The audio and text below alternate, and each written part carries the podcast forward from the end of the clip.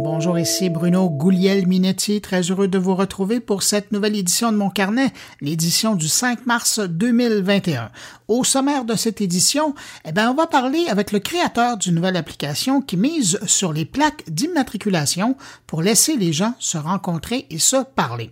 Je vais vous amener sur Clubhouse entendre des témoignages d'utilisateurs qui vont vous expliquer pourquoi ils aiment ou pas ce réseau qui carbure au son de la voix.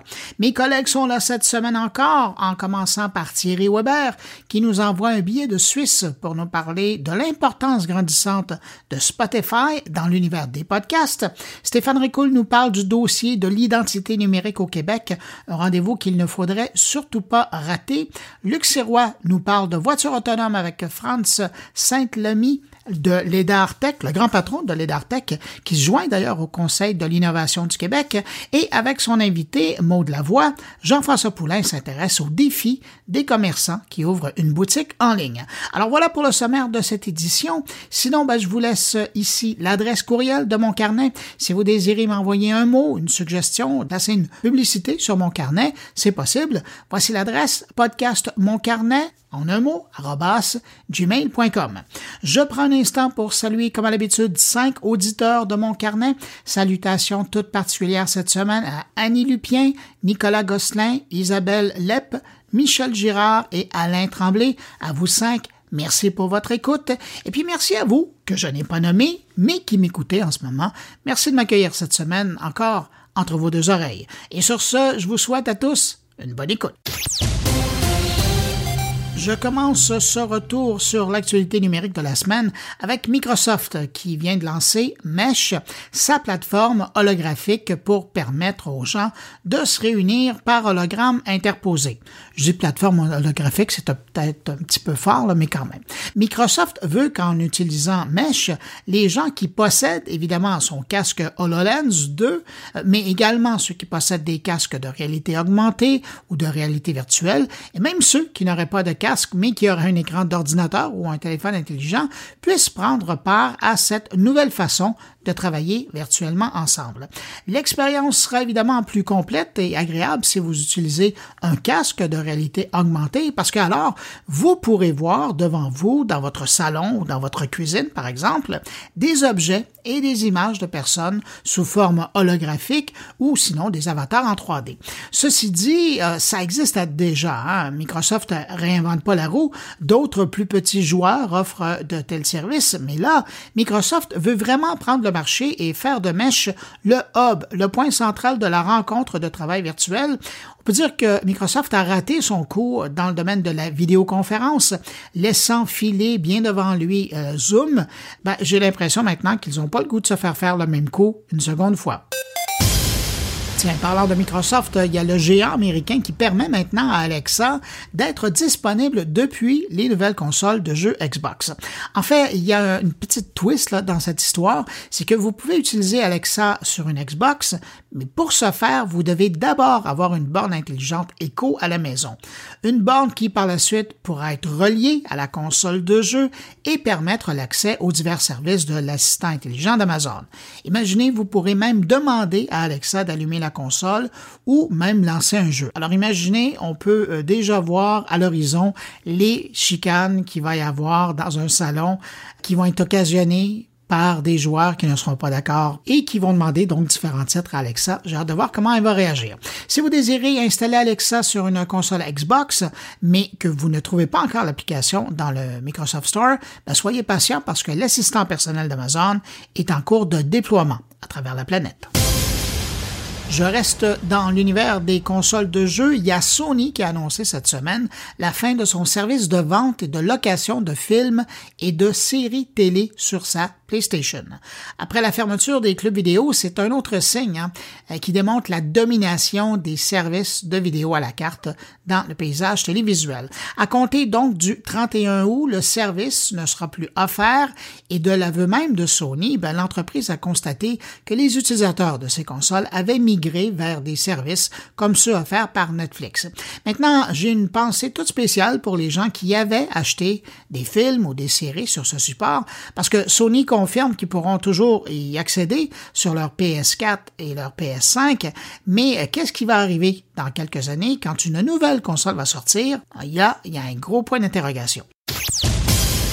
Pendant qu'on parle de divertissement vidéo, il y a Netflix qui lance une offensive assez sérieuse contre TikTok avec sa nouvelle fonctionnalité Fast Laugh ou Rire rapide sur son application pour iPhone.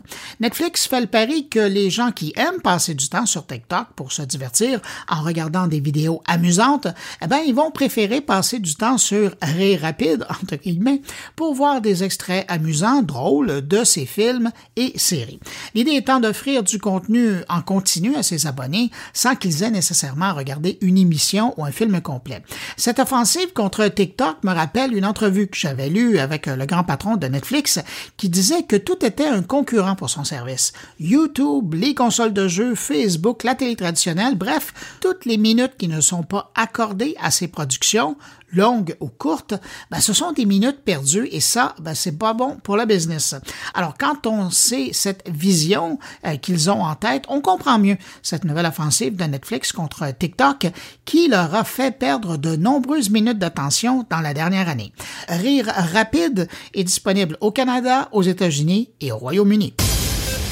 On connaît maintenant Clubhouse. Cette semaine, il y a Twitter qui a déployé l'accès à ces spaces, à ces espaces en français aux utilisateurs de l'application Android. Eh bien, il y a un nouveau joueur dans le domaine des espaces d'échange et c'est Instagram. Mais là, ne partons pas en peur. En fait, Instagram vient seulement d'ajouter la possibilité d'avoir quatre personnes en même temps plutôt que deux qui peuvent converser ensemble en audio et en vidéo au même moment et en direct pour le plus grand bonheur de leurs abonnés. En début de semaine, Instagram a donc présenté ses Live Rooms pour échanger à plusieurs en direct. On est encore loin de l'offre de Clubhouse ou celle de Twitter, mais c'est quand même un début. Maintenant, j'ai vraiment hâte de voir la proposition de service que Facebook devrait lancer dans le domaine avec son projet Fireside. Avez-vous déjà entendu parler de la Zoom fatigue? Ou l'avez-vous peut-être même ressenti, ce ras-le-pompon de la vidéoconférence? Eh ben, ça existe vraiment, la Zoom fatigue, et des chercheurs de l'Université Stanford ont identifié quatre dangers psychologiques des vidéoconférences. Et là, je parle de Zoom, mais c'est aussi vrai pour les autres systèmes comme le Teams de Microsoft ou le Meet de Google ou même le Skype. Selon une équipe de chercheurs en psychologie de Stanford, l'outil qui est maintenant au centre du télétravail depuis plus d'un an fera en sorte que certains travailleurs se plaindraient de malaise croissant à participer à ces réunions virtuelles. Alors, je vous présente les quatre raisons qui provoqueraient la Zoom fatigue. La première, ce serait le mur de visage qui apparaît devant nous. Tous ces yeux constitueraient une quantité excessive de contact oculaire qui ne serait pas naturel et produirait donc des effets collatéraux. Gardez en tête que dans une réunion d'avant, vous pouviez regarder ailleurs et pas toujours la personne qui parlait devant vous. Mais depuis un an, vous êtes souvent arrivé à l'écran pour regarder la personne qui parle ou les autres participants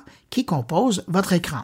La seconde cause de stress, ce serait l'utilisateur lui-même. On parle de l'effet miroir et ce n'est pas naturel de toujours se voir soi-même à l'écran, sachant que certaines personnes seront plus sévères que d'autres sur leur propre image, leur propre apparence à l'écran, ben, ça peut créer de la difficulté pour certaines personnes.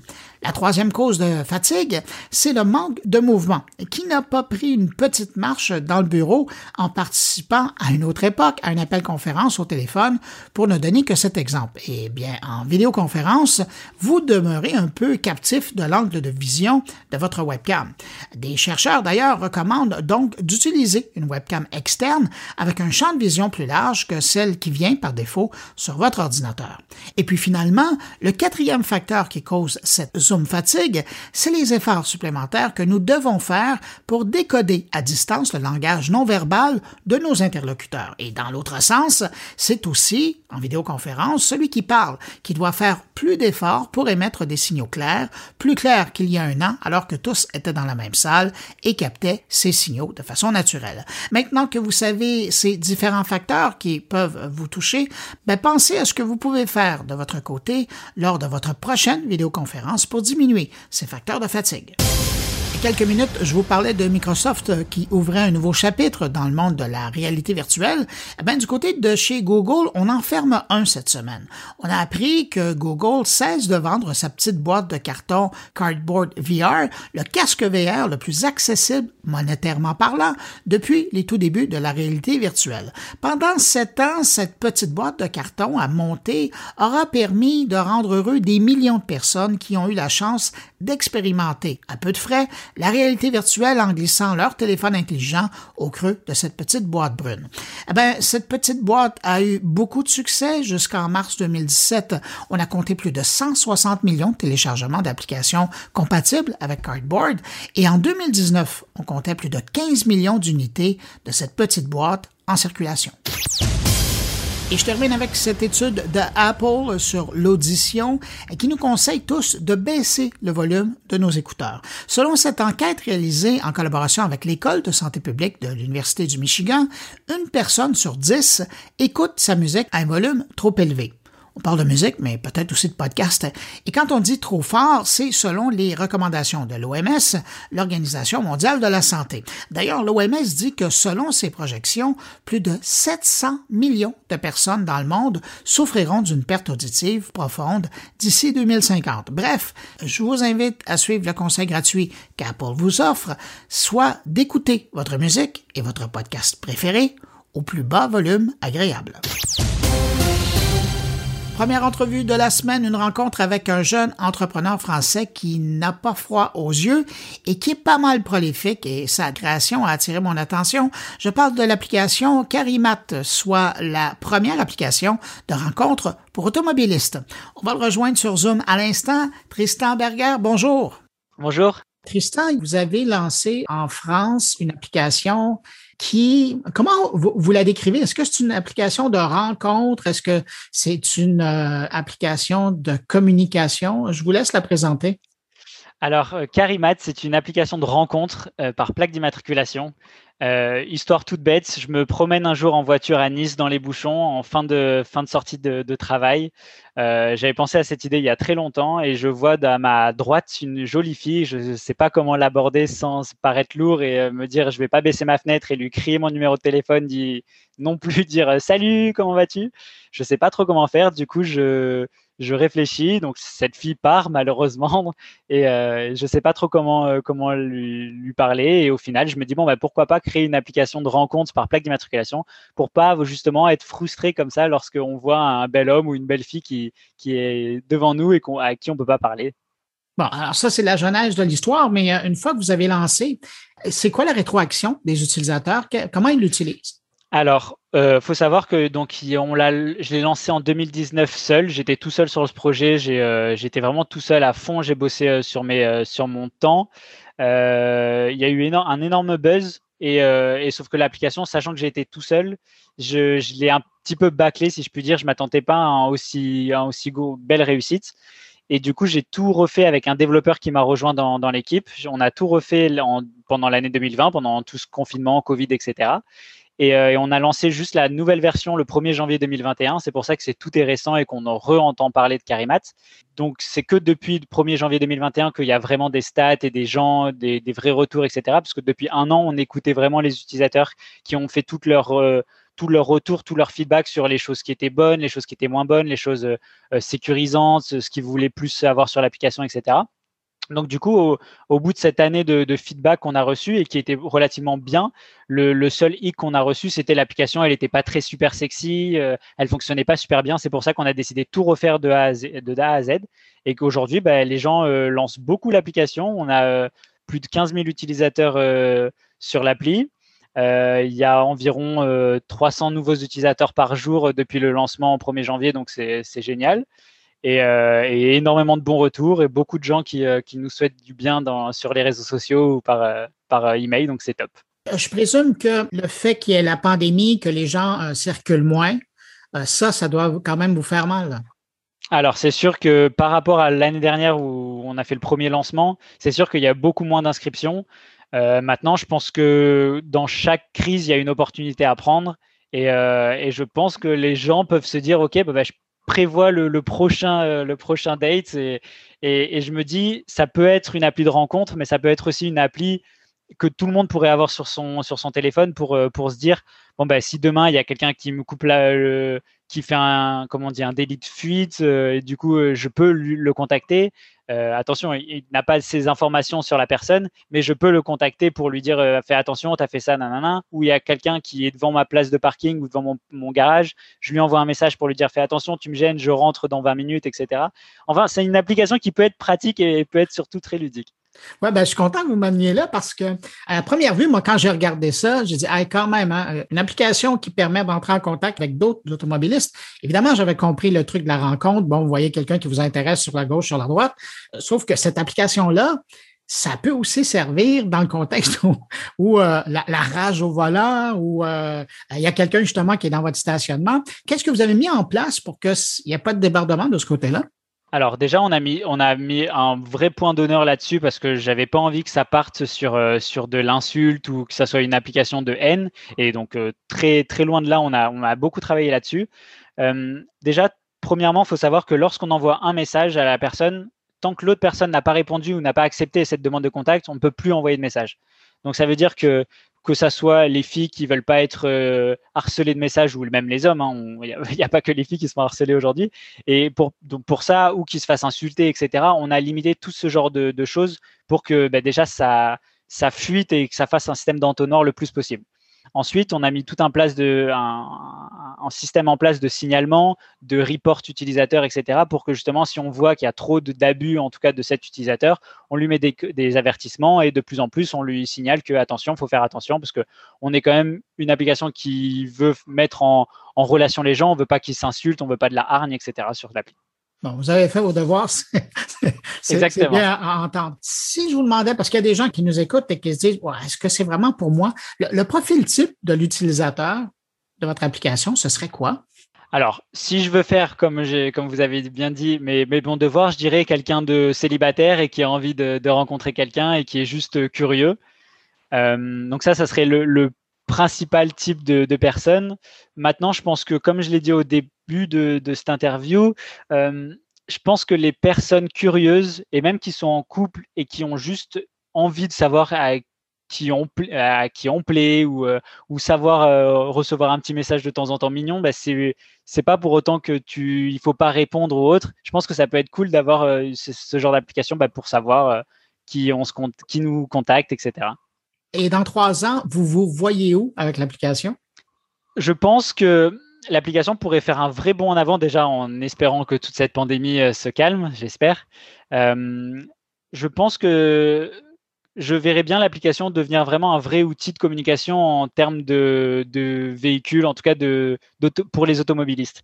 Donc, euh, on, voit Waze passer sur l'intégralité des, que ce soit Google Maps ou Waze, les gens ont l'habitude d'utiliser ça. Ben, J'aimerais bien que ça rentre dans leur mœurs et pour dire on utilise Carimat pendant nos trajets, alors pas au téléphone euh, au volant bien évidemment, mais en tant que passager ou en tant que conducteur, enfin en tant que comment on dit, personne qui traverse un passage piéton, il y a une jolie fille qui passe en même temps en voiture, hop là, je, rentre sa plaque dans l'application, si elle est inscrite, c'est top. Là, évidemment, pour le moment, c'est qu'en texte, mais est-ce que vous, prévoyez rentrer l'audio ou la vidéo euh, alors oui, bien évidemment. Comme, j'ai dit, on a refait toute l'application en janvier. Du coup, pour le moment, c'est euh, du basique. Les gens peuvent juste euh, euh, chatter comme sur n'importe quelle application de rencontre. Mais oui, demain, on, a envie d'ajouter toutes plein de nouvelles fonctionnalités pour être innovant et pour pas faire comme toutes les autres applications de rencontre, mais vraiment être surfé sur l'innovation. Bon. Et puis, Tristan, euh, comme vous êtes un entrepreneur prolifique, je ne peux pas vous laisser aller sans vous, pas vous parler de votre nouvelle application euh, qui, elle, est plus récente. Je pense à, Looting. Qu'est-ce que c'est ça? Vous vous intéressez au e-sport? Alors, je suis ancien joueur professionnel euh, dans, l'e-sport, sur Counter-Strike. Et du coup, j'ai créé déjà une première société il y a quatre ans, en 2017, euh, qui a accompagné les joueurs amateurs au statut professionnel. Et par la suite, j'ai créé Looting, qui est une, comment dire, une marketplace qui rassemble tous les, les, les entrepreneurs ou toutes les, les, personnes de, du marché de l'e-sport pour se mettre en relation les uns avec les autres. Donc, ça veut dire, vous êtes une marque, vous voulez vous lancer dans l'e-sport et vous savez pas comment faire. Bah, attendez, vous allez sur Looting et vous allez pouvoir trouver un, un caster, un commentateur, un, un mec qui fait des graphiques autour de l'e-sport, etc. Tout un tas de, de, de, de services autour de l'e-sport. Et donc, ça, c'est ben, ça, c'est un hub, c'est un centre d'affaires. Exactement. Exactement. Les gens mettent, proposent leurs services, ils mettent leurs tarifs à combien ils évaluent leur, leur, travail, et puis les gens peuvent les contacter, négocier, parler, etc. Et puis, et puis ensuite rentrer en contact et faire des affaires les uns avec les autres. Et l'accueil de, ce, de cette plateforme-là? Bah, c'est c'est assez relatif. C'est un marché qui est quand même assez petit, assez fermé. Enfin, un marché énorme, mais un marché qui est assez fermé où tout le monde se connaît. Et du coup, moi, j'ai la chance de connaître pas mal de personnes en France et en Europe. Et du coup, j'ai eu et j'ai été super bien accueilli par mes euh, par mes confrères et euh, et, et, professionnels du monde de l'e-sport qui m'ont dit c'est génial. Nous, on a proposé nos choses là-dessus. Il y a des, des, sociétés qui font des millions d'euros de chiffre d'affaires qui sont là-dessus et qui en sont très contents, qui, euh, qui me disent ça nous rappelle, ça nous ramène du business ou en tout cas certains contacts qui peuvent être, euh, qui peuvent être intéressants. En tout cas, Tristan Berger, merci infiniment d'avoir pris du temps pour répondre à, mes questions. C'est fou, je vous regarde aller et puis vous produisez, vous produisez, vous produisez entre quelques parties. Je rappelle Tristan Berger, fondateur de Carimat, euh, entre autres, et euh, ben, on invite les gens à essayer l'application. Vous allez peut-être faire une percée au Québec. J'espère bien. Les amis Québec, je suis là. merci, au revoir. Merci à vous.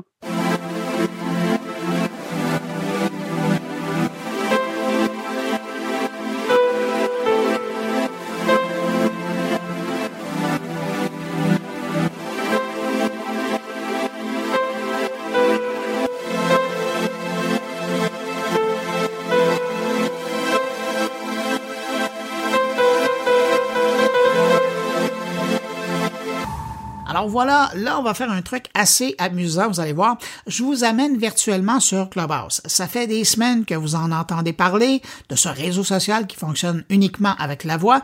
Eh bien là, je vous amène pour les prochaines minutes dans une room, moi ce que j'appelle un salon en français, de Clubhouse.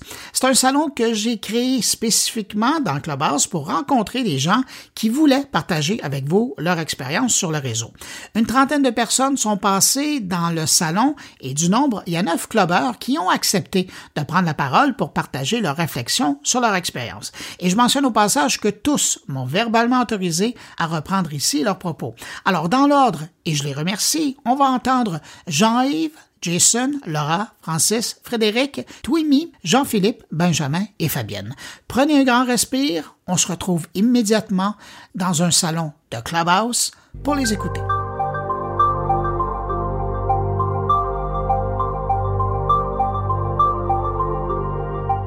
Jean-Yves, si je vous demandais de résumer votre expérience de Clubhouse pour le moment, vous diriez quoi?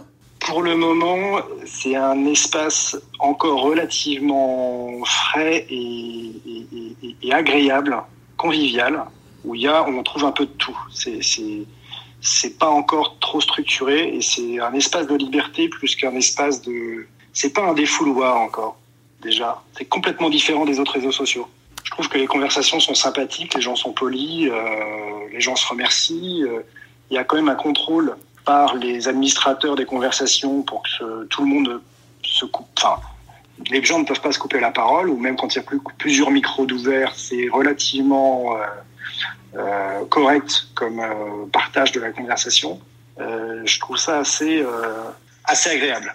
On n'est plus habitué à ça sur les réseaux sociaux on n'est plus habitué à ça sur les réseaux sociaux euh, et les gens pour l'instant sont pas encore venus sur euh, Clubhouse. En tout cas, j'ai pas eu le sentiment qu'ils étaient trop là pour vendre des choses. Bonjour Jason. Alors si vous, je vous demandais la question, est-ce que vous aimez ou pas de Clubhouse? Euh, Moi, j'adore. Ça fait environ deux semaines que je découvre l'application et étant un, animateur de podcast moi-même, les Bajada Dialogues, je, je reçois tout plein de gens. J'aime l'aspect un peu podcast en direct je dirais. J'aime avoir accès à des gens. Euh, en fait, il peut le soir tard, des fois, il y a un, type comme, euh, disons, Brett Weinstein qui va avoir une conversation avec euh, Camille Foster, des gens, des journalistes du New York Times, pour discuter d'une situation qui s'est produite au courant de la journée. J'aime beaucoup aussi la, découverte, en fait, quelques semaines des, des cryptos. Je m'intéresse beaucoup à ça. oui, tout ce qui est crypto-monnaie, blockchain. Il y a beaucoup, beaucoup de groupes euh, là-dessus, mais sinon euh, aussi les, NFT, que ça fait quelques jours que je découvre l'art euh, digital et puis bon, tout le potentiel. Il y, a, il y, a, le groupe Kings of Leon cette semaine qui sort un album, je pense c'est demain, aujourd'hui, qui va être le premier album d'un band via NFT. Alors c'est, je pense que je suis environ à trentaine de pourcents de compréhension de, ce, de cet univers, mais bon, je trouve ça hyper intéressant, puis ça, ça me fascine beaucoup les, les galeries d'art digitales aussi. Vous, comme podcasteur, est-ce que vous vous imaginez importer la production de votre podcast ici et donc faire votre podcast en direct, mais en intégrant des gens? J'ai pas encore réfléchi trop à ça. Là, pour l'instant, tu vois, je viens de terminer un épisode de mon podcast ce matin avec euh, un neuroscientifique belge du nom de Stephen Lores, euh, en fait, que j'ai découvert grâce au podcast de Sam Harris et qui est un des top 10 euh, neuroscientifiques de, la, de la planète, en fait. Alors, je suis un peu sur un nuage d'avoir discuté avec, avec ce mec je lui disais justement, en fait, que s'il acceptait mon invitation, je voulais l'introduire à Clubhouse. Il en avait entendu parler, puis bon, euh, il m'a envoyé son numéro, puis il, s'y intéressait. Lui, il a écrit un livre, en fait, sur la méditation, la conscience. Et puis, il y en a un qui sort euh, bientôt avec la participation de Sam Harris, c'est David Lynch. Et puis, euh, c'est, en tout cas, j'étais comme sur mon petit nuage, puis là, je l'ai invité sur Clubhouse, puis euh, je lui disais que ça, en fait, la plateforme va, profiter grandement de sa présence, parce que des fois, tard le soir, c'est ça, que j'écoute des, euh, des, conférences sur les NFT, sur l'art digital, sur la musique, n'importe quel sujet, la politique, ben c'est le fun aussi d'entendre parler des, des, des, des scientifiques, en fait. Ben, en tout cas, Jason, félicitations. C'est la première fois que j'entendais de quelqu'un qui avait profité de Clubhouse pour euh, obtenir le numéro pour par la suite inviter quelqu'un à son podcast. Bravo. C'est une bonne idée. Je n'avais pas pensé à ça. Ben, écoutez, merci d'avoir accepté mon invitation et bonne chance avec votre podcast. Merci Bruno. Tiens, il y a Laura. Bonjour Laura. Bonjour Bruno, comment vas-tu? Ça va très bien. Ah, donc Laura, ben vous, ça fait un bout de temps que vous roulez dans le monde euh, du numérique. Vos impressions, d'abord, on va être positif. Pourquoi vous aimez Clubhouse? Bah en fait, je suis pas si sûre que ça d'aimer Clubhouse. Bon, c'est bon ça. Ah, pourquoi attends, désolée, je suis dans la rue, donc j'ai laissé passer le, le, scooter. Voilà, vous allez mieux m'entendre maintenant. Merci. Euh, je suis pas si sûre que ça d'aimer Clubhouse. J'aimais beaucoup Clubhouse la première semaine. J'ai aimé encore plus Clubhouse la deuxième semaine, et là, je suis dans ma cinquième semaine et je me rends compte que j'y vais de moins en moins que je sors de room beaucoup plus vite parce qu'on entend souvent toujours la même chose et on voit toujours les mêmes gens. Alors je ne sais pas si c'est un problème de croissance en francophone ou si c'est un problème de gens qui créent des rooms tout le temps ou qui durent trop longtemps. Mais j'y trouve moins de choses intéressantes qu'au début. Mais mis à part le fait que c'est toujours les mêmes gens qui sont là, est-ce que c'est les thématiques aussi qui vont qui vous créent cette clubhouse fatigue? Oui, absolument. Bah déjà, je trouve qu'il y a trop de rooms de Clubhouse qui parlent de Clubhouse, en tout cas en francophone. Et franchement, euh, je pense que nos avis sur Clubhouse et l'avenir de Clubhouse et la monétisation n'intéressent absolument personne et n'auront aucun impact sur l'avenir de Clubhouse. Je, doute que les fondateurs euh, écoutent les rooms francophones sur le sujet. Euh, et en revanche, j'y vais maintenant à d'autres horaires pour trouver des choses un peu plus intéressantes et puis qui ont gardé la bienveillance du début, des jeux, des discussions sur... Euh, sur la culture, etc. Et, mais ça m'oblige à me connecter à, des horaires de soirée en France, ce qui n'est pas toujours évident avec mon planning familial. Ça reste un, élément de... Enfin, un, outil de sérendipité absolument génial. Donc c'est pour ça que je continue de l'ouvrir régulièrement, même si je le ferme plus rapidement qu'avant, parce qu'on ne sait jamais ce sur quoi on peut tomber. Et je suis tombée sur des discussions entre avocats sur des sujets de points de droit que je maîtrisais pas du tout et sur lesquels j'ai appris plein de choses. Euh, donc, euh, donc on trouve encore des choses intéressantes mais ça demande quand même de, de farfouiller un peu plus. Je trouve que l'algorithme de proposition des rooms, on ne peut pas encore vraiment faire de recherche, donc euh, c'est ça manque en discovery de rooms. Je trouve qu'il y a des fonctionnalités qui manquent quand même avec le foisonnement qui apparaît. Donc j'espère qu'ils vont s'améliorer là-dessus. Laura, merci d'avoir pris le temps comme merci ça Bruno. sur la rue de nous parler.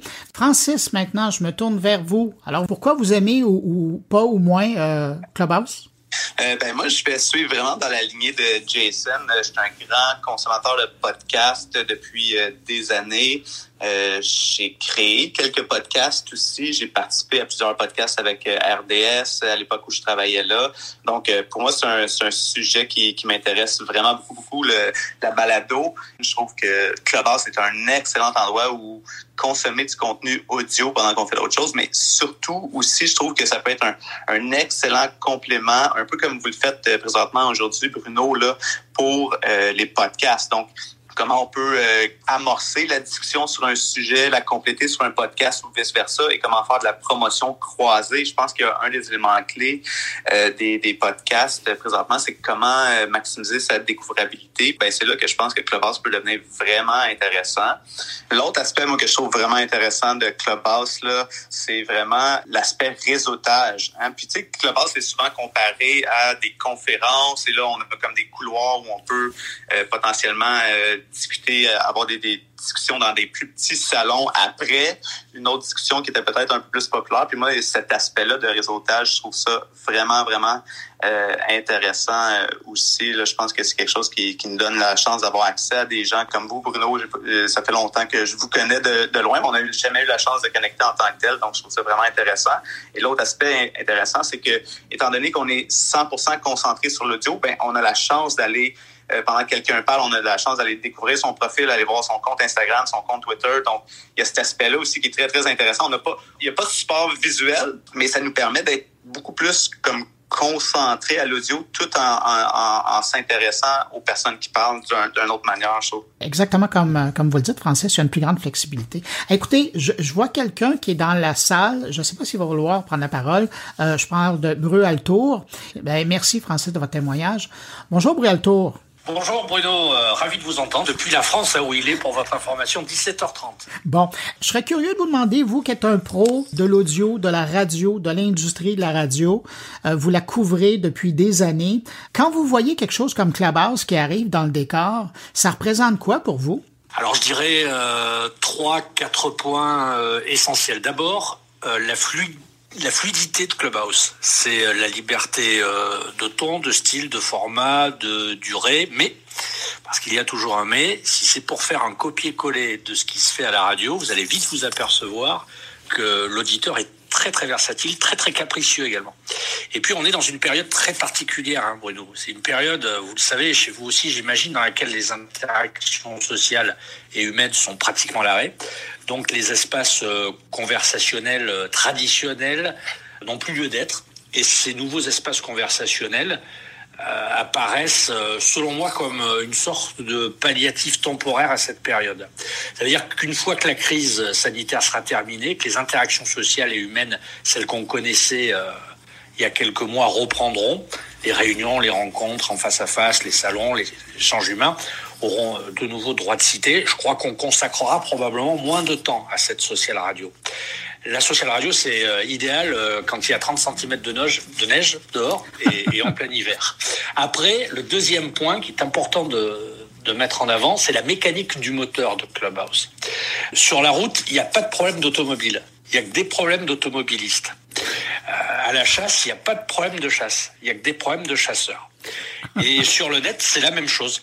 Sur les réseaux sociaux, il n'y a pas de problème de motorisation de réseaux sociaux. Il n'y a que des problèmes d'utilisateurs. Et sur Clubhouse, c'est la même chose.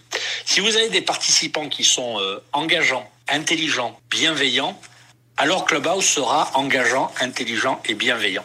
Le troisième point qui est euh, important euh, avec Clubhouse, c'est d'écouter de vraies discussions, celles qui transmettent un savoir pour euh, se former, euh, se cultiver, euh, rassasier sa curiosité. Vous imaginez par exemple une discussion entre un professeur et ses élèves en complément par exemple d'un cours, entre un formateur et, et ses élèves en complément d'une formation. Ben ça c'est un formidable outil complémentaire. Mais, ce qu'il y a encore un mais, c'est que l'inconvénient de Clubhouse, c'est que c'est très chronophage. Et puis je voudrais juste, euh, si vous me le permettez, aborder un dernier point avec vous. Est-ce qu'il faut aller sur Clubhouse? La réponse c'est oui. Euh, pourquoi? Parce que dans la vie, euh, vous le savez bien, je ne vais pas vous l'apprendre, il faut être euh, curieux, il faut être observateur, il ne faut pas rompre euh, cet équilibre néanmoins qui est précieux et précaire de chaque individu, que le numérique, depuis quelques années, a pris énormément de place dans la vie de chacun d'entre nous. Trop peut-être. Et un jour ou l'autre, il faudra peut-être rééquilibrer les choses parce que la discussion, au sens où vous l'entendez, elle n'est jamais aussi meilleure que lorsqu'elle est en face à face, euh, en présentiel. Voilà, grosso modo, pour répondre à votre question, je ne sais pas si je suis hors sujet ou pas, mais c'est les euh, trois, quatre points que j'avais envie de, partager euh, avec vous. C'est une formidable initiative, incontestablement. Mais c'est une initiative qui répond à un moment précis, euh, sociologiquement parlant, vous voyez. Euh, Frédéric euh, je vais vous laisser aller, mais je vous remercie infiniment. Et puis sinon, ben, j'invite les gens qui ne connaîtraient pas la lettre point .pro, donc la lettre des pros de la radio, d'aller consulter votre site web et de s'abonner aussi, parce que c'est vraiment intéressant. Alors, on va se tourner du côté de Tuimi. Alors Tuimi, vous répondez à ma question, pourquoi aimez-vous Clubhouse ou peut-être pourquoi vous l'aimez moins, si je me fie à l'avis de Laura? Je pense qu'elle avait totalement raison que c'est très répétitif les rooms qui continuent à parler de Clubhouse.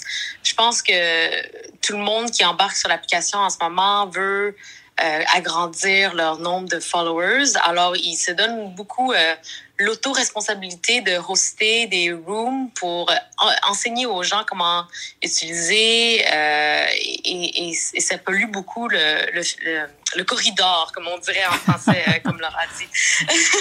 je serais d'accord dans ce point-là.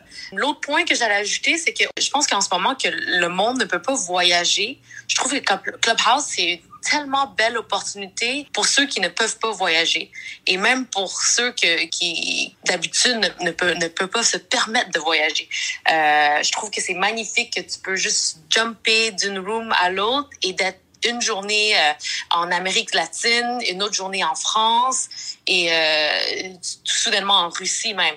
Et euh, moi, en fait, euh, c'est ma façon de revoyager au Québec puis d'entendre du québécois. C'est, de, de, de, suivre des gens euh, qui sont actifs sur Clubhouse, qui sont au Québec. Et c'est ma façon de voyager au Québec. Je ne suis pas retournée depuis deux ans. Fait que j'ajouterais que Clubhouse, en ce moment, surtout qu'on est tous confinés et qu'on ne peut pas voyager, c'est une façon magnifique de rencontrer les gens à travers le monde et de continuer à faire du réseautage et, et d'apprendre sur d'autres cultures. Juste ça, c'est tellement une bonne raison.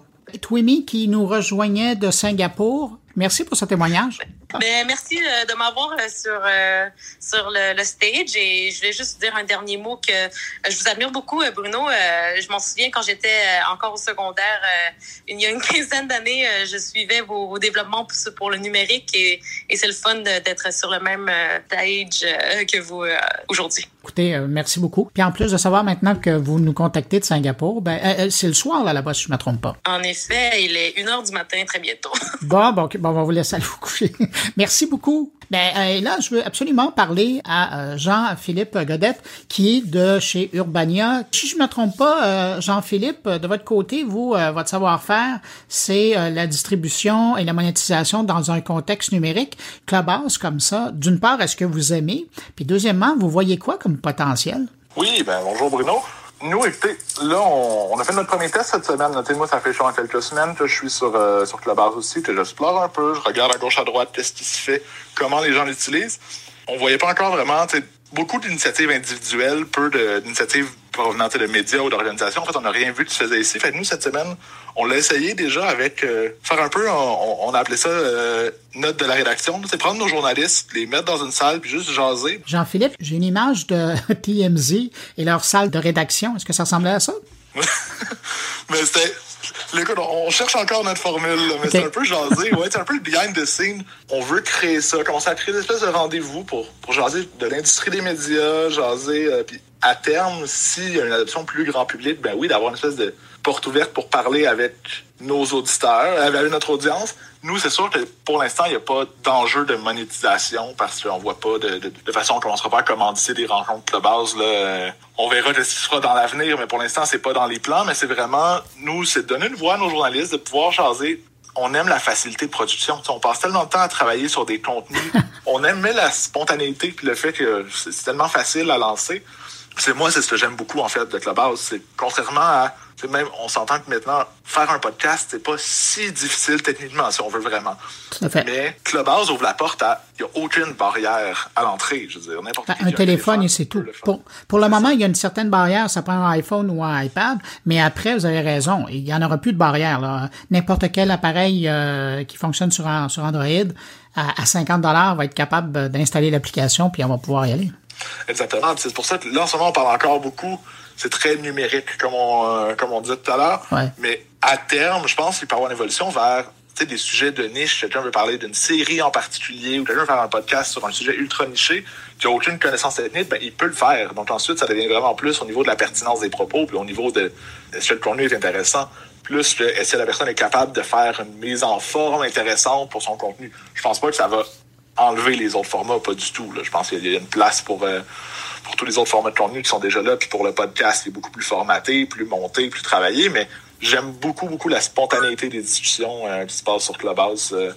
je vous remercie. Euh, Benjamin, je vous pose la question. Pourquoi aimez-vous Clubhouse? Bonjour Bruno. Bonjour. alors, je dirais que ce que moi j'aime dans Clubhouse, que j'ai aimé d'abord, c'est parce que je suis de la, génération des radios libres en France dans, dans, les années 80. J'ai grandi, j'ai grandi avec ça et j'ai toujours eu une certaine fascination pour pour le monde de la radio et donc par extension, par euh, euh, avec euh, avec la, la, voix et l'utilisation de la voix. Et je suis même surpris que que finalement on ait mis autant de temps à, à en revenir à l'utilisation de la voix sur sur un réseau social. Donc pour ça c'est une c'est une très bonne chose. C'est ce qui m'attirait tout d'abord. Et je dirais que de de, par l'expérience, la courte expérience, parce que ce, cela doit faire une, quinzaine de jours que je suis sur, sur Clubhouse, euh, ce que je n'ai pas apprécié de prime abord, c'est que j'ai eu euh, l'impression d'y retrouver un LinkedIn avec des, experts dans absolument tous les domaines, euh, alors qu'ils pourraient être mes propres enfants. Bon, ce qui ne, remet en aucun cas en cause leur, leurs expériences ou leurs capacités. C'est pas du tout ça, mais, mais pour le coup, j'ai vu tourner dans certaines rooms des, des têtes qui, euh, euh, qui se retrouvaient expertes dans tout un tas de domaines. Bon, bref.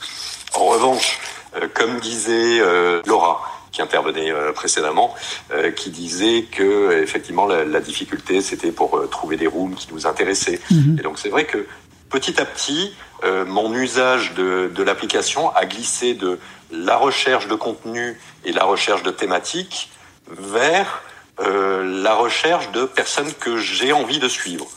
Je vous explique un petit peu.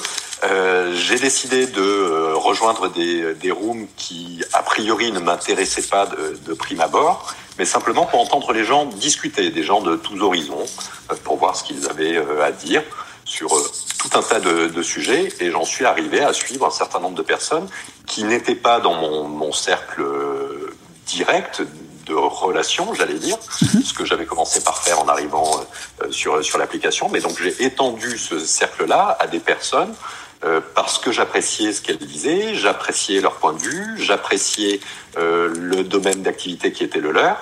Et en fin de compte, aujourd'hui, mon utilisation de Clubhouse se résume à suivre des personnes qui ont des conversations intéressantes dans des domaines qui parfois même m'échappent, mais du coup, les, les suivre dans des rooms euh, auxquels ils participent eux-mêmes. Et donc finalement, le, le, le, lien avec le contenu, ce sont les personnes que j'ai décidé de suivre. Je ne sais pas si, euh, si mon explication est oui, Oui, oui, tout à fait. C'est d'abord l'individu et ensuite le sujet. Exactement, hmm. exactement. Ben, merci beaucoup, Benjamin, pour ce témoignage. Merci, Bruno, pour l'invitation. Ben, ça fait plaisir. Je me tourne du côté de Fabienne. Alors, Bonjour tout le monde. Pourquoi vous aimez ou non Clubhouse? Euh, moi, je, je, suis amoureuse de Clubhouse. en fait, euh, quand j'ai quand j'ai reçu euh, les invitations, j'avoue que j'ai mis du temps à accepter parce que je me suis dit que j'allais me rajouter un autre réseau social et que et non, j'en gère déjà deux. Euh, j'y suis surtout beaucoup parce que c'est relié à mon travail, mais, mais c'est vrai que c'est difficile de décrocher. Et là, de m'en rajouter un troisième, ça me faisait peur. Et en fait, j'ai rapidement compris que, que c'était, euh, on était dans une autre dimension. Et, et en fait, euh, je crois que pour répondre à, Benjamin, le, côté cacophonique ou en tout cas de, des rooms, il y a notre façon de sélectionner aussi les gens qu'on suit. Et euh, les, les, avec l'algorithme de ce que je comprends de Clubhouse, qui reste encore euh, nouveau, mais de ce que je comprends, oh, quand il y a des rooms qui m'intéressent pas, je les, euh, je les efface. On est capable de les faire glisser à droite et de les supprimer. Et ça évite qu'elles reviennent dans notre feed. Et ça, ça, ça va, comment dire, raffiner notre comment on dit le... ben, vous êtes en train d'apprendre à, la machine ce que vous aimez et ce que vous aimez pas. Oui, exactement. Et c'est comme ça qu'au fil des semaines, ça se raffine de mon côté. J'ai vraiment du beau contenu. Et ce que j'adore, c'est des, des podcasts, mais interactifs. Mais c'est pas juste une ou deux personnes ou trois qui vont parler. C'est vraiment tout un panel d'experts super intéressant, abordable, qu'on aurait, à qui on n'aurait peut-être pas pu parler euh, dans la vie de tous les jours, euh, qui viennent partager. Je trouve qu'il y a beaucoup d'échanges de cœur aussi, de, de vouloir euh, s'entraider aussi. Bon, souvent, il y a un côté aussi business, puis c'est normal, et des, des stratégies, ben, des experts dans leur domaine qui vont ensuite nous, nous faire suivre leur, leur info, leur pub ou leur contact, s'abonner à leur infolette, puis c'est correct aussi. Je veux dire, c'est, il y, a, ce côté business qui tourne autour, mais à nous de faire notre sélection. Mais je trouve qu'il y a beaucoup de, de partage aussi qui vient se faire euh, sans, sans, attente euh, en échange et c'est super enrichissant. Et pour ma part, le, défi est vraiment de savoir que, euh, quand je vais écouter Clubhouse, là par exemple, ça fait une heure que je procrastine sur d'autres choses, que je me dis je vais le faire en même temps que j'écoute Clubhouse et finalement je suis toujours attirée par un sujet encore plus intéressant que le précédent. Mais voilà, c'est de savoir comment s'organiser. Est-ce qu'on écoute ça comme une radio? Je l'écoute aussi quand je suis sur mon tapis de course. Mais sinon, ça prend beaucoup de place. Mais c'est ce que j'allais vous demander. Vous m'amenez à ma prochaine question, puis vous avez commencé à y répondre. Le temps que vous accordez à Clubhouse, quand vous l'intégrez dans, dans, votre journée, dans votre horaire, vous avez 24 heures comme tout le monde. Euh, c'est du temps que, normalement, vous feriez quoi? Ce serait la radio? Ce serait le podcast? Ce serait de la musique? Euh, moi, je suis beaucoup livre audio et podcast, effectivement, parce que je suis quelqu'un qui, qui, adore apprendre et m'enrichir euh, constamment. Donc, j'écoute pas juste, ben, j'écoute de la musique et j'adore la musique, mais ou par exemple quand j'ai des moments très focus je vais mettre euh, la musique douce euh, mais mais sinon euh, oui tout le temps tout le temps j'ai beaucoup d'audio dans mon quotidien.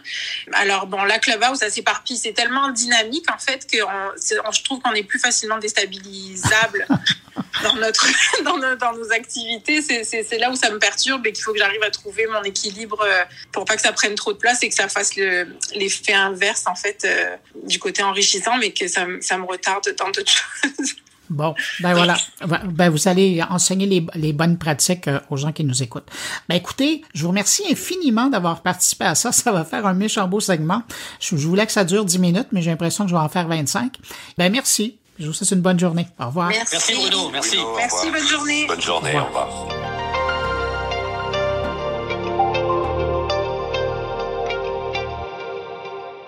Autour de mes collègues, maintenant, on commence avec Thierry Weber qui nous envoie un billet de Suisse pour nous parler de l'importance grandissante de Spotify dans l'univers des podcasts, tellement que la plateforme pourrait devancer Apple sur son propre terrain. Bonjour Bruno, bonjour les auditeurs de mon carnet. Aujourd'hui, dans cet épisode de podcast, nous allons parler de podcast. Eh oui, on raconte, euh, et c'est pas moi qui le dis, puisqu'effectivement, selon eMarketer, Spotify pourrait devenir la première plateforme de podcast aux États-Unis. Spotify en passe donc de dépasser Apple Podcast, vous savez, cette plateforme historique sur laquelle eh Steve Jobs avait eu le fin nez puisqu'il avait décidé d'ajouter dans son iTunes une rubrique spécialement dédiée. Alors selon eMarketer, Spotify pourrait devenir la première plateforme de podcast en dépassant Apple d'ici la fin de l'année. Euh, la société d'études de marché estime qu'ils seront plus de 28,2 millions d'Américains à écouter leurs émissions préférées sur la plateforme suédoise contre les 28 millions pour Apple. Alors, cette, euh, cette étude euh, annonce ce qui peut arriver d'ici cette fin d'année, puisqu'effectivement le confinement a aussi été euh, une des raisons qui a poussé tout ce petit monde à s'orienter vers ce type de contenu. Là où cette information me, me chagrine un petit peu, c'est que Spotify se sert allègrement euh, chez pas mal de producteurs de contenu en podcast. Et l'autre chose, c'est qu'il démonte le principe même du podcast, puisque euh, ce que vous pouvez faire avec Google Podcast ou Apple Podcast, eh bien c'est de synchroniser automatiquement les épisodes, puis de les retrouver automatiquement dans votre euh, baladeur ou smartphone préféré sans devoir écouter en streaming, puisque pour rappel, Spotify est un spécialiste en la matière. Donc voilà, c'est déjà voilà, c'est un vieux de la vieille qui qui qui, s'énerve un petit peu. En l'occurrence, euh, ben voilà, producteur de, de, contenu, ça me chagrine de, de se retrouver à avoir euh, nos contenus sur une telle plateforme. Mais le côté positif, c'est qu'effectivement le catalogue est assez énorme, assez important. Reste maintenant la question des droits d'auteur et des redevances pour par exemple payer les ayants droit qui ont comme Bruno comme moi eh bien euh, produit du contenu en podcast pour vous l'offrir et se retrouvent peut-être euh, eh bien euh, de, possibles revenus. Mais ça c'est une autre histoire. Donc Spotify pourrait dépasser Apple Podcast durant cette fin d'année 2021.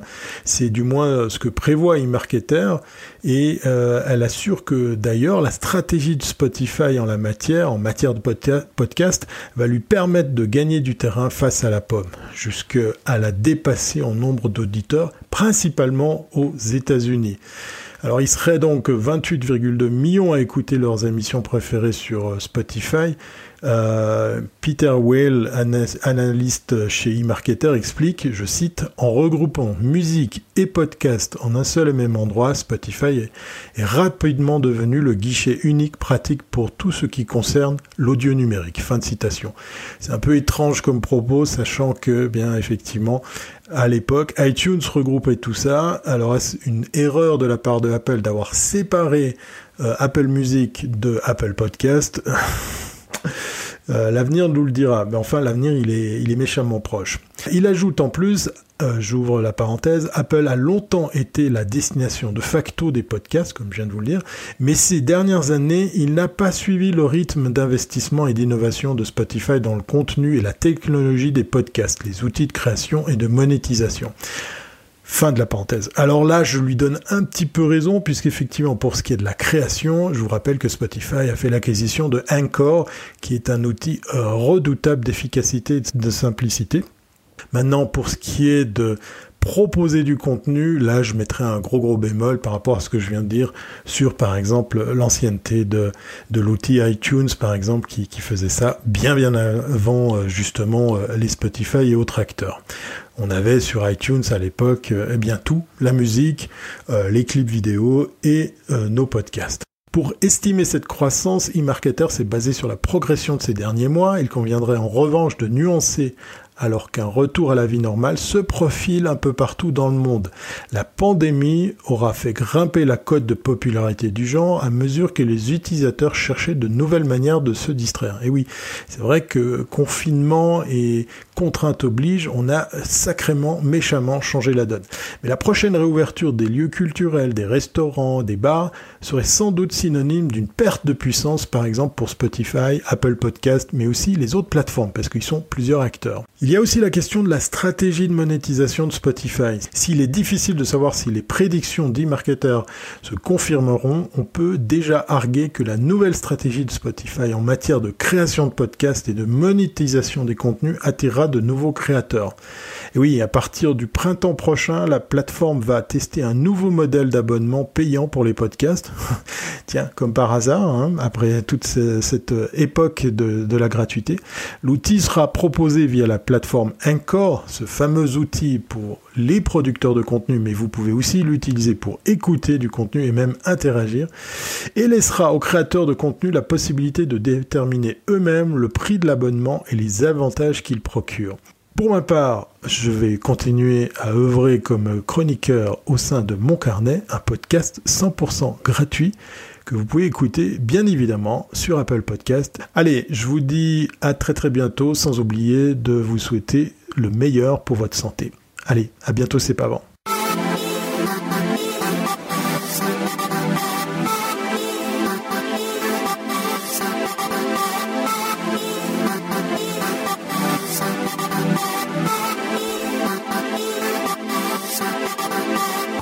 Autour maintenant de Stéphane Ricoul qui nous parle du dossier de l'identité numérique au Québec, un rendez-vous qu'il ne faudrait surtout pas retarder.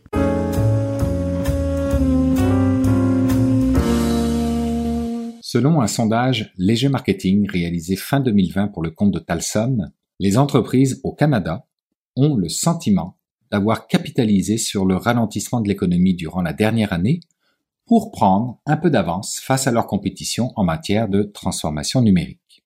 Pour être précis, c'est 46% des entreprises qui se voient comme en avance face à leur compétition contre 36% il y a un an.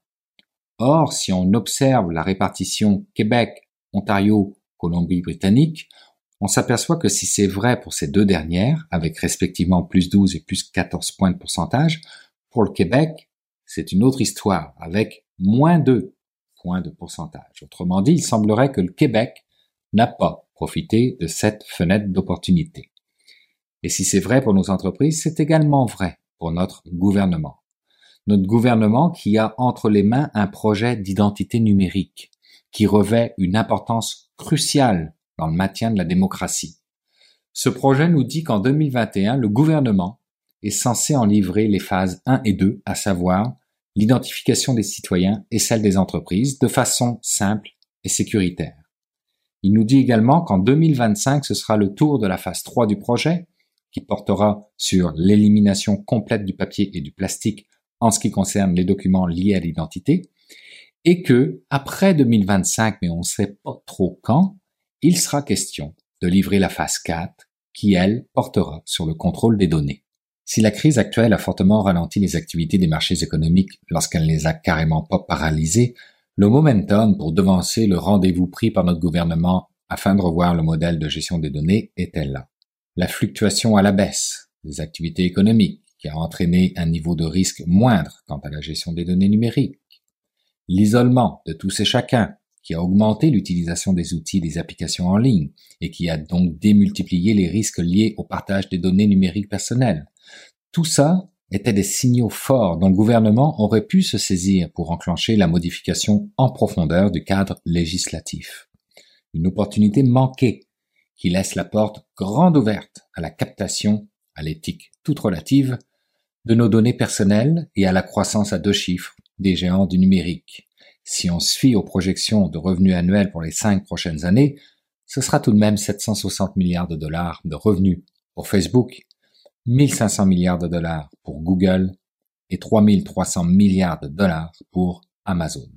À cet élément externe de rupture, la crise sanitaire, nous pourrions, dans une moindre mesure, faire un parallèle avec la version 2.0 de l'Estonie en 1991. Avec l'une des croissances les plus rapides de l'Union européenne aujourd'hui, l'Estonie se retrouve également dans une position favorable en termes de liberté économique et civile le développement de leur société a été fondé sur des principes essentiels comme la protection des droits et libertés fondamentaux, des données personnelles et de l'identité. Les individus là-bas sont propriétaires de leurs données personnelles et ils en contrôlent l'usage. Un exemple à suivre, ou à tout le moins inspirant, que l'on retrouve en partie dans l'esprit du projet de loi 64 sur lequel le Québec travaille présentement, portant sur la réforme du régime de protection des renseignements personnels, et qu'il faudrait accélérer, histoire de ne pas fournir les codes d'accès de notre démocratie aux géants du numérique dont l'appétit est aussi imposant que leur rentabilité financière.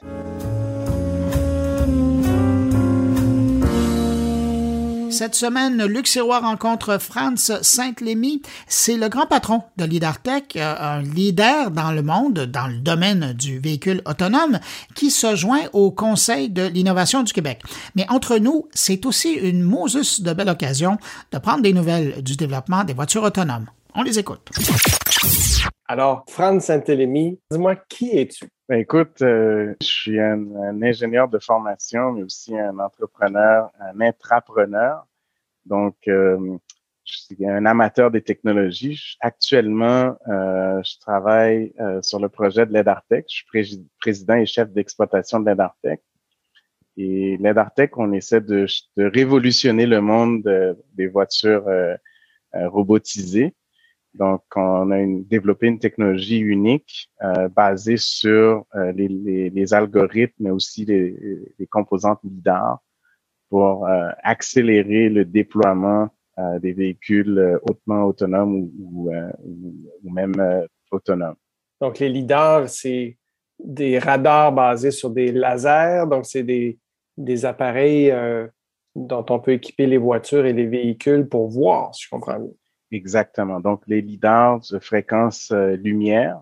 Donc, on utilise dans le fond des pulses euh, de lumière pour euh, cartographier l'environnement en trois dimensions. Et ce qui fait qu'on est unique, c'est qu'on a une technologie qui est brevetée sur l'acquisition et le traitement de signal. Donc, on a une expertise de, de détecter euh, ce qui est reflété dans le champ de vue ou dans la scène, même s'il y a énormément de bruit. Quand on parle de bruit, ça peut être du bruit ambiant, comme la lumière, comme euh, le, le euh, comme par exemple l'interférence et ainsi de suite. Donc, ça nous permet, dans le fond, de détecter plus loin euh, que n'importe qui d'autre, à moins. Ce, euh, ce qui pourrait être des obstacles ou des ou, des dangers ou des ou des passes ou des gens dans les rues et tout ça. C'est ce que je comprends. Exactement. Et en plus de ça, ben nous, on a aussi, euh, par l'entremise d'une acquisition, on a euh, une technologie de, de fusion euh, de, qui permet de fusionner euh, les données brutes du, de la caméra, du radar et du lidar. Euh, pourquoi c'est important? Parce que la voiture de demain, elle va être équipée de plusieurs types de capteurs et euh, la voiture la plus sécuritaire va intégrer les trois modalités de détection environnementale. Mm-hmm. Alors, fusionner ces données-là euh, nous permet justement de, de, recréer un modèle environnemental robuste en trois dimensions. Pourquoi c'est important? Parce que la voiture va être en mesure de réagir rapidement euh, à une situation qui se produit sur la scène de façon active et volontaire. Donc, ce qui permet, dans le fond, d'avoir une couverture à 360 degrés du véhicule, mais aussi qui permet d'avoir un véhicule qui est hautement euh, actif au niveau de la sécurité. Et on est les seuls à avoir cette technologie. On se pose la question euh, du véhicule entièrement autonome. C'est quoi le, en se disant, ben, c'est peut-être pas ça l'avenir de la voiture intelligente. C'est quoi, où est-ce qu'on s'en va? Puis qu'est-ce qui, qu'est-ce qui est réaliste d'envisager en termes de, senseurs et capteurs et d'intelligence embarqués pour les véhicules? En fait, il faut, faut, faut, voir les véhicules passagers euh, versus les véhicules commerciaux. Donc, les véhicules passagers, dans les 10, 15, 20 prochaines années, on parle de fonction d'autonomie.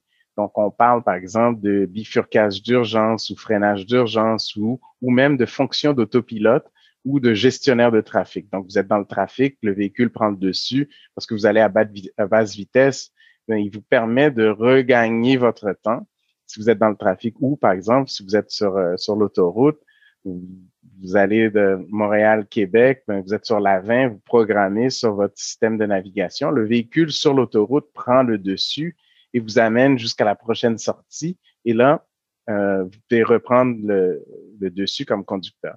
Versus le niveau commercial, le défi est différent. Donc, le défi, c'est qu'on on veut euh, que le véhicule soit totalement autonome. Donc, que le véhicule soit en mesure de se déplacer. Pourquoi? Parce que, ben, écoute, un, un, chauffeur, ça coûte très cher, mais aussi au niveau commercial, on aimerait que les véhicules puissent fonctionner 24 sur 24, 7 jours semaine, essentiellement, pas avoir de, temps d'arrêt. Alors, donc, au niveau de la capacité de fonctionnement, on veut que le véhicule soit vraiment autonome dans ce contexte-là. Alors, c'est un enjeu qui est différent. Ça demande une technologie similaire, mais au niveau commercial, sont prêts à investir beaucoup plus euh, pour avoir l'autonomie plus tôt. Versus le véhicule passager, le coût est un enjeu. Quand tu dis plus tôt, donc c'est réaliste d'imaginer justement des véhicules commerciaux, des livraisons, euh, des véhicules de livraison, des, de la logistique comme ça, autonome dans un horizon de combien de temps on parle? Donc, on est dans, dans, dans des, euh, dans, dans l'ère des pilotes aujourd'hui. Euh, donc, vous avez, euh, au cours des deux prochaines années, il y aura euh, des véhicules euh, de livraison ou même des, des, des, des, robots taxis qui vont être déployés euh, dans des endroits spécifiques, dans des régions spécifiques. ce qui limite aujourd'hui, c'est pas tant la technologie, c'est vraiment au niveau de la législation. Euh, donc, euh, il y a des, la réglementation est en train de se déployer dans certains pays, comme en Allemagne, dans certains États aux États-Unis, comme au Japon.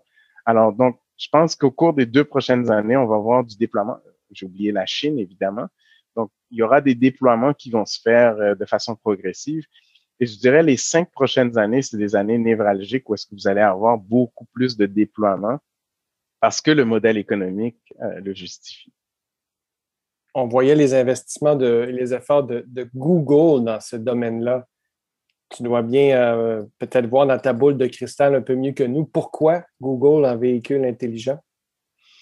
Écoute, euh, les statistiques qu'on voit, par exemple, pour les nouveaux modèles d'affaires, donc on parle de mobilité partagée, on parle de marché de plus de 3, euh, 3 000 milliards de dollars d'ici 2030. Donc, ce sont des chiffres qui sont énormes.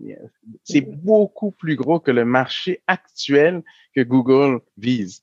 Euh, donc, euh, alors, ce que les gens oublient, c'est que Google font de l'argent principalement dans la publicité. Alors, essentiellement, euh, c'est un marché qui est énorme. Donc, c'est pas juste les Google. On parle de Apple, on parle de Tesla, on parle de BMW, Mercedes, de Chrysler. Toutes les compagnies qui sont associées aux technologies veulent rentrer dans le secteur de l'autonomie. C'est un marché énorme. Donc, ça va créer des nouveaux modèles d'affaires et ça va aussi euh, rendre euh, plus accessible la mobilité à tous et chacun.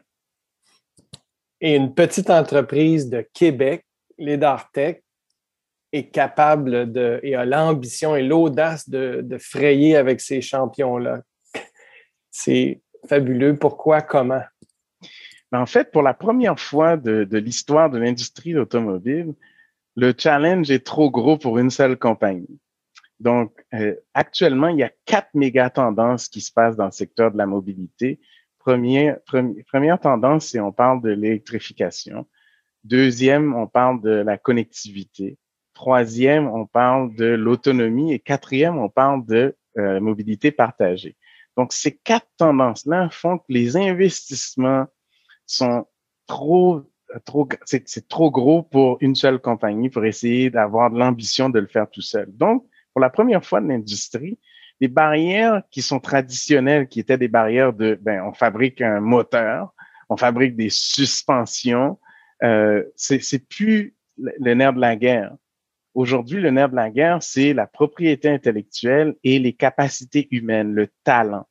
Alors nous, l'aide Artec, ben, on a la propriété intellectuelle et en plus, on a le talent dans un secteur où est-ce que les, les, tout le monde est en, en, phase de méga investissement. Quand je parle de méga investissement, je parle de plusieurs milliards de dollars pour répondre à ces, à ces tendances-là, à ces méga tendances-là. Donc, ça ouvre une porte unique, c'est une fenêtre d'opportunité où est-ce que nous, en tant que Québécois, le Québec, on peut participer activement au déploiement des nouvelles technologies. Dans ce sens-là, ça m'amène à ma dernière question, puis c'est un, privilège de, de t'accueillir puis de te côtoyer dans le conseil, le nouveau Conseil de l'innovation du Québec. Dans l'esprit, je l'ai justement stimulé peut-être plus d'ambition, puis d'audace, puis de volonté de la part des entreprises québécoises à justement développer des nouvelles technologies, à aller avoir, on, toi et moi, on se parle de la, culture de viking, de conquérant. Euh, je te poserai la dernière question. Ben, qu'est-ce que tu vois comme opportunités pour les entreprises québécoises? Quel serait ton message aux innovateurs, innovatrices du Québec? D'abord, euh, avant tout, c'est un honneur pour moi de pouvoir, à ma façon, contribuer au, Conseil de l'innovation. Euh, le Québec m'a tout donné. Alors, euh, si je peux redonner avec ce que j'ai acquis grâce, grâce à ce que, ce que j'ai reçu en retour du Québec, je suis très heureux. Je pense que pour moi, euh, on est dans, dans, une, dans une opportunité, on a une opportunité unique au Québec en étant, on, a énormément de richesses, tant, tant au niveau de l'éducation, au niveau d'infrastructure, mais aussi au niveau des compétences. Et euh, pour moi, je pense que c'est une fenêtre d'opportunité où est-ce que la transformation numérique dépasse la capacité de, de presque tous les pays. Alors, ce qui ouvre des portes incroyables dans des secteurs que auparavant on n'aurait jamais pensé que c'est possible. Alors, pour moi, je pense que c'est une opportunité. Cette ère numérique-là va ouvrir des opportunités pour tant pour les entrepreneurs, mais aussi pour la société en général. Quand on parle de, de fenêtres d'opportunité quand on regarde l'éducation, on regarde la santé, on regarde le transport, la mobilité, on regarde aussi l'infodivertissement. Euh, c'est plusieurs secteurs qui sont en, en très grande transformation et euh, on est bien placé avec notamment avec l'intelligence artificielle, l'optique, la, photonique. On parle aussi de, de secteur de la biosanté, biosécurité, euh, la sécurité. On parle aussi du gaming. Ben oui, le gaming, mais euh, le manufacturier aussi. Donc, des opportunités fantastiques basées mais sur peut-être, des... Luc, si je peux donner un exemple concret, par exemple, dans le secteur de l'automobile, on parle de l'électrification. Euh, mais pour faire de l'électrification, ça prend des batteries. Pour faire des batteries, ça prend du matériel. Donc, nous, on est on a les ressources naturelles qu'on a au Québec, mais aussi les compétences, l'expertise qu'on a en hydroélectricité avec Hydro-Québec, la recherche sur les batteries, on, on a un avantage concurrentiel incroyable. Donc, c'est une question de temps avant que les Américains, les Européens, les, les Allemands, les Français ou, ou les Italiens, ils voient l'importance du Québec dans cet écosystème. Donc, c'est un exemple parmi tant d'autres. Donc, de prendre le leadership, puis de saisir l'opportunité, puis de ne pas, de pas avoir froid aux yeux, c'est ce que j'entends. 100 Franz, merci infiniment. Merci beaucoup. Avec plaisir. Merci, Luc.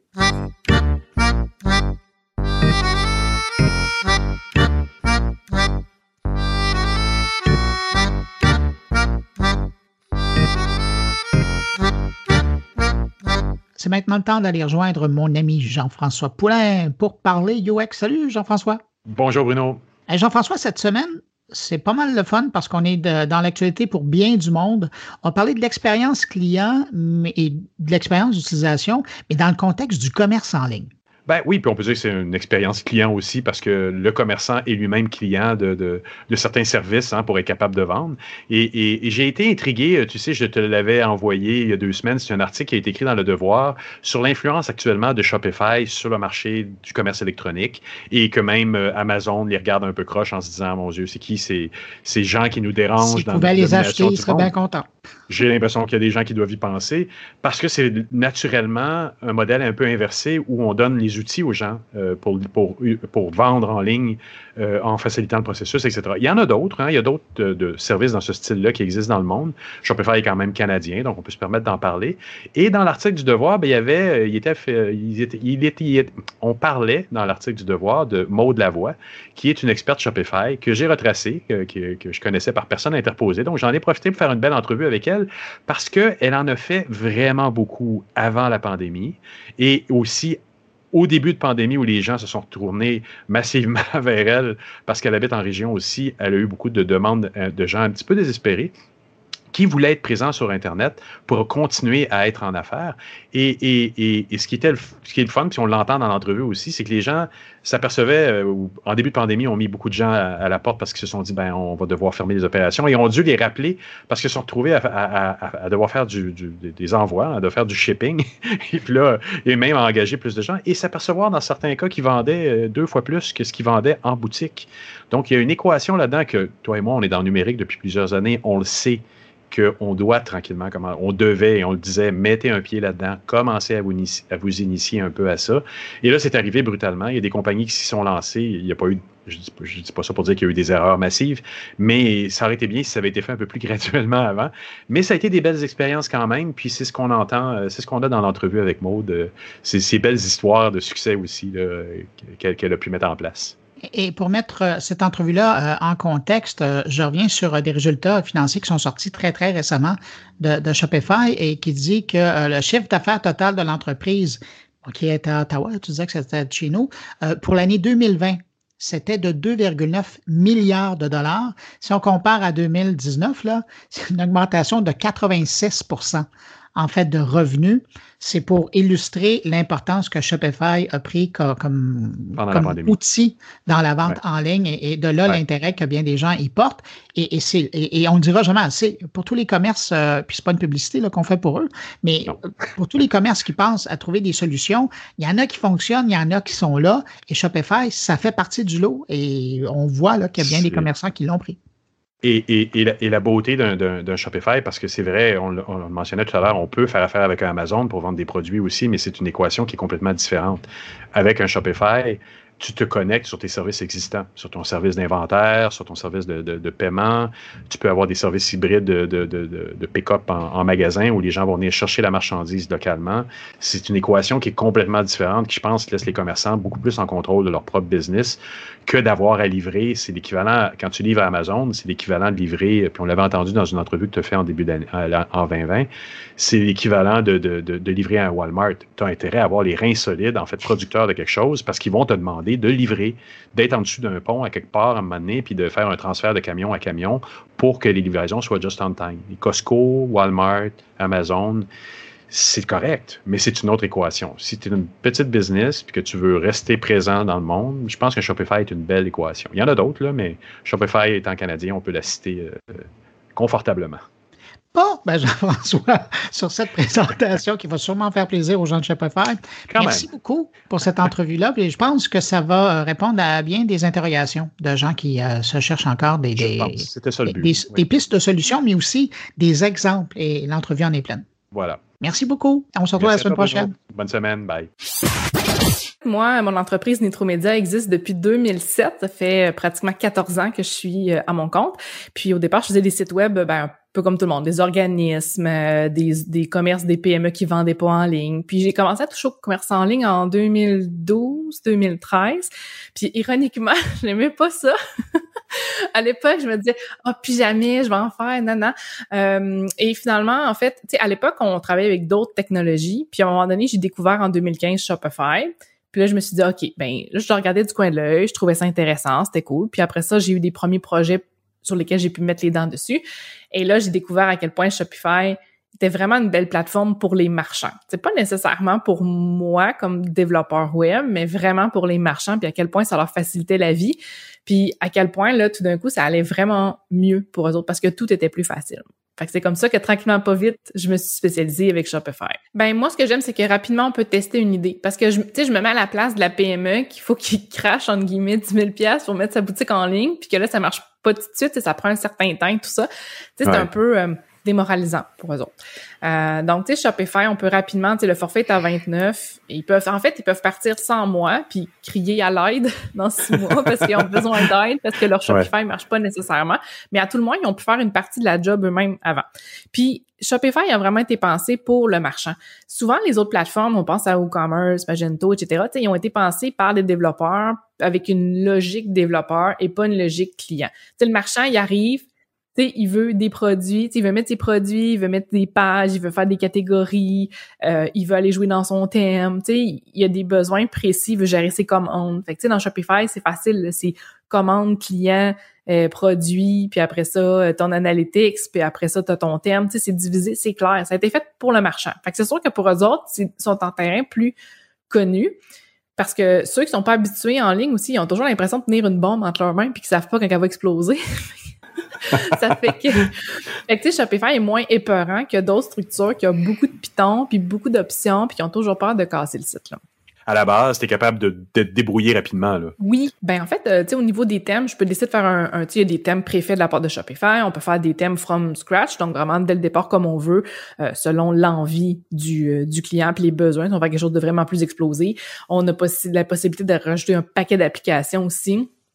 Fait que ça, c'est le fun aussi parce que souvent, ben, les applications sont déjà faites. Fait que le client n'a pas besoin de payer pour du développement. Tu sais, il peut payer pour mhm. qu'on développe une application 100% exprès pour lui. Mais il n'est pas nécessairement obligé. Il peut passer par le catalogue d'applications qu'il a déjà. Fait que rapidement, on se met en place, on est en mode, on teste, on voit qu'est-ce qui fonctionne. Puis après ça, à un moment donné, ben, quand on voit que ça marche, ben là, on investit massivement pour développer des applications, pour connecter avec des systèmes, pour aller plus loin.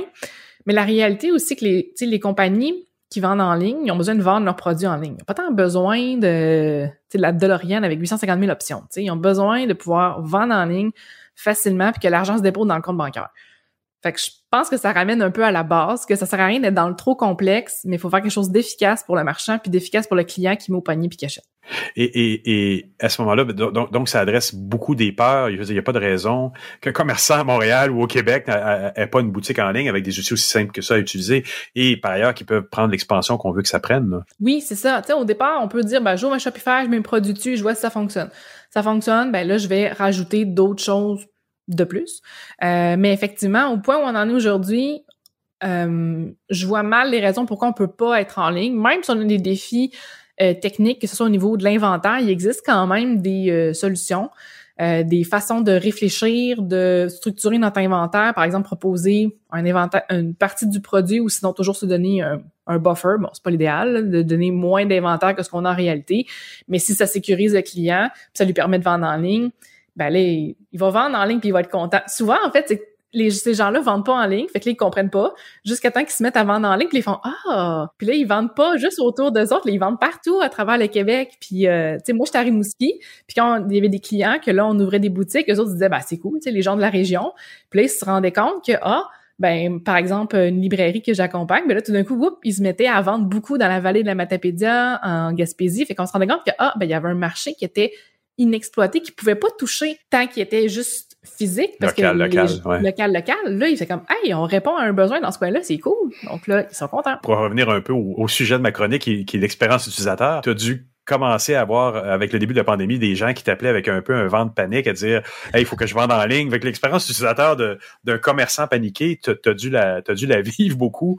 Et comment tu abordes quelqu'un ou un client qui, qui vient te voir et qui te dit justement là, il faut que je sois en ligne? On commence où?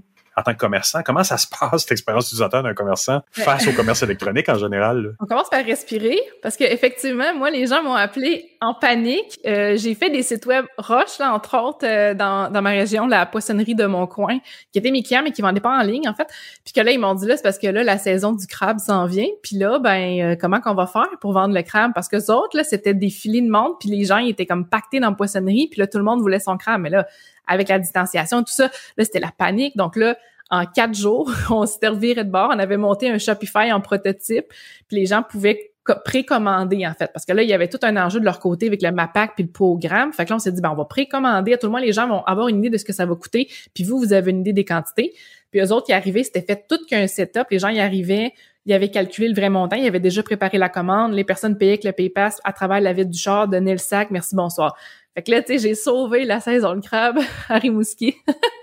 Moi, j'ai vu le message, de, OK, on réfléchit à la saison de crabe. Moi, j'ai envoyé un message. Elle s'appelle Sarah. J'ai dit là, Sarah, j'ai dit, laisse-moi t'aider. J'ai dit là, ça, je vais te trouver une solution. Pendant quatre jours, on a fait quelque chose.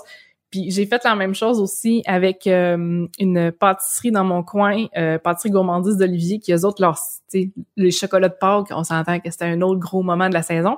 Exact. On aura permis de réserver les chocolats en ligne. Fait que c'est sûr que, tu sais, ça, c'était comme des, les clients de faire un, euh, que c'est comme, OK, vite, faut trouver une solution là parce que ça venait juste d'arriver, le confinement, tout était fermé, tout le monde capotait. Mais après ça, effectivement, euh, c'est, c'est dur pour moi de vivre avec les gens qui t'appellent puis tu sens qu'ils sont comme en, en panique puis tu, tu sais que... Et triste, quasiment, là. Ouais. C'est très triste parce que là, tu te dis, là, ils ont été en retard pendant des, années. Puis là, là, ils oublient ça, là, ça leur vient en pleine face, là, puis s'ils en attendaient pas. Euh, puis moi, ça me faisait beaucoup de peine parce que écoute, moi j'ai travaillé du 80 heures semaine pendant la pendant le rush en mars et mai. J'ai tout donné ce que je pouvais. C'est des très belles histoires à succès en même temps. Je pense que les gens réalisent pas euh, que tu dis quand tu dis j'en avais 10 normalement en personne, mais j'en ai 30 maintenant à distance parce que parce que je suis plus accessible. Comme tu le disais, ça sort de la région ou ça sort du village dans lequel tu es. C'est très parlant pour le commerce québécois là. Oui, puis je pense que autant qu'il y a des gens qui sont réveillés le lendemain matin en disant fudge, je vends pas en ligne, puis là je suis dans je suis dans la chenoute.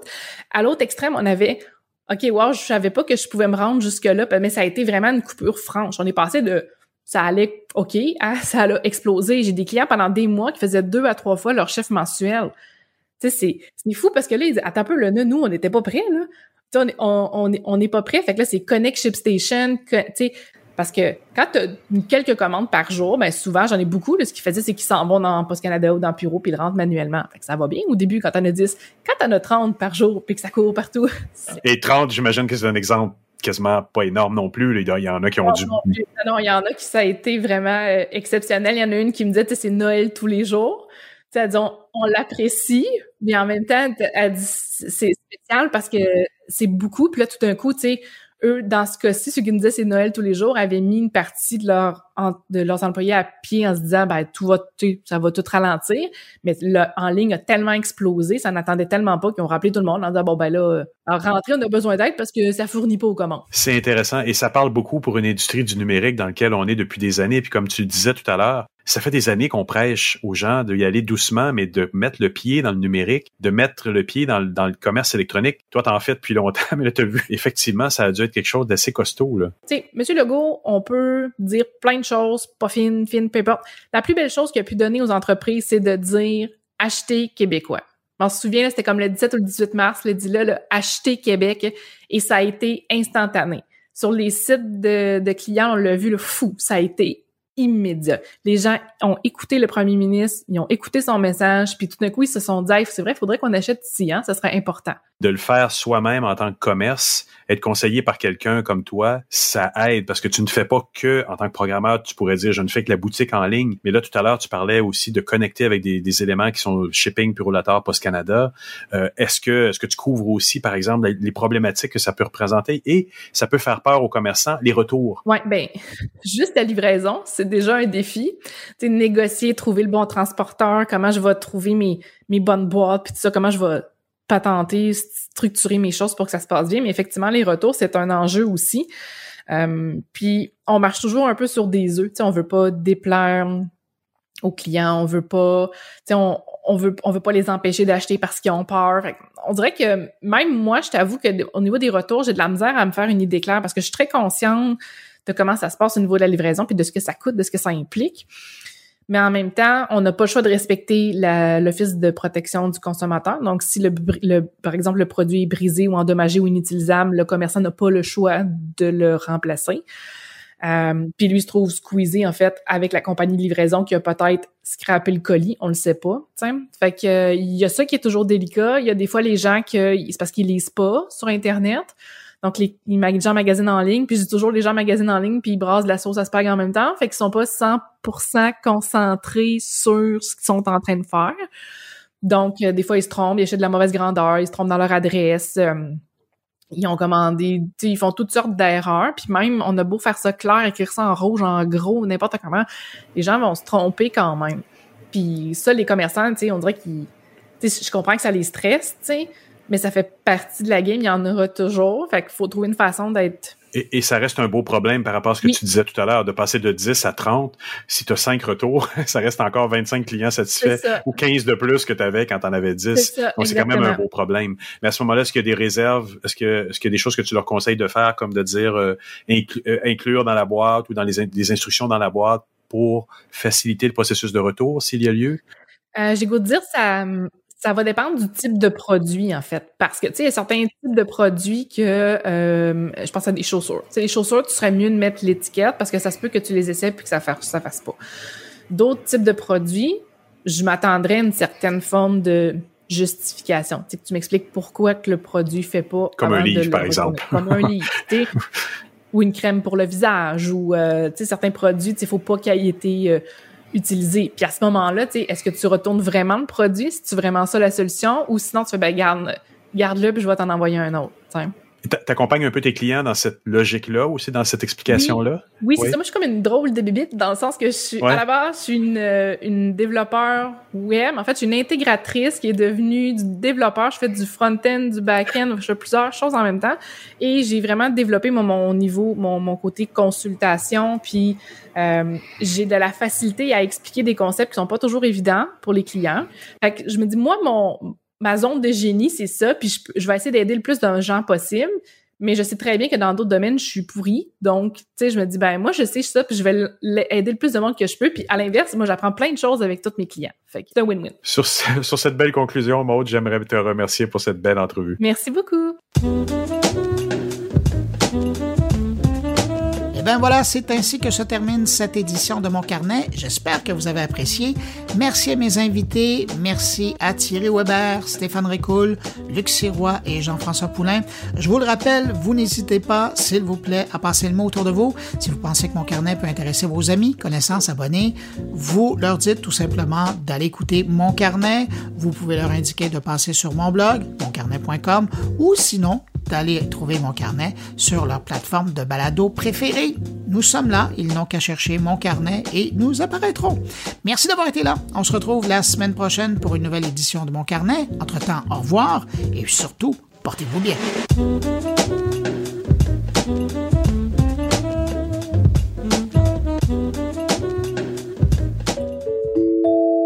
Une production goulielminetti.com.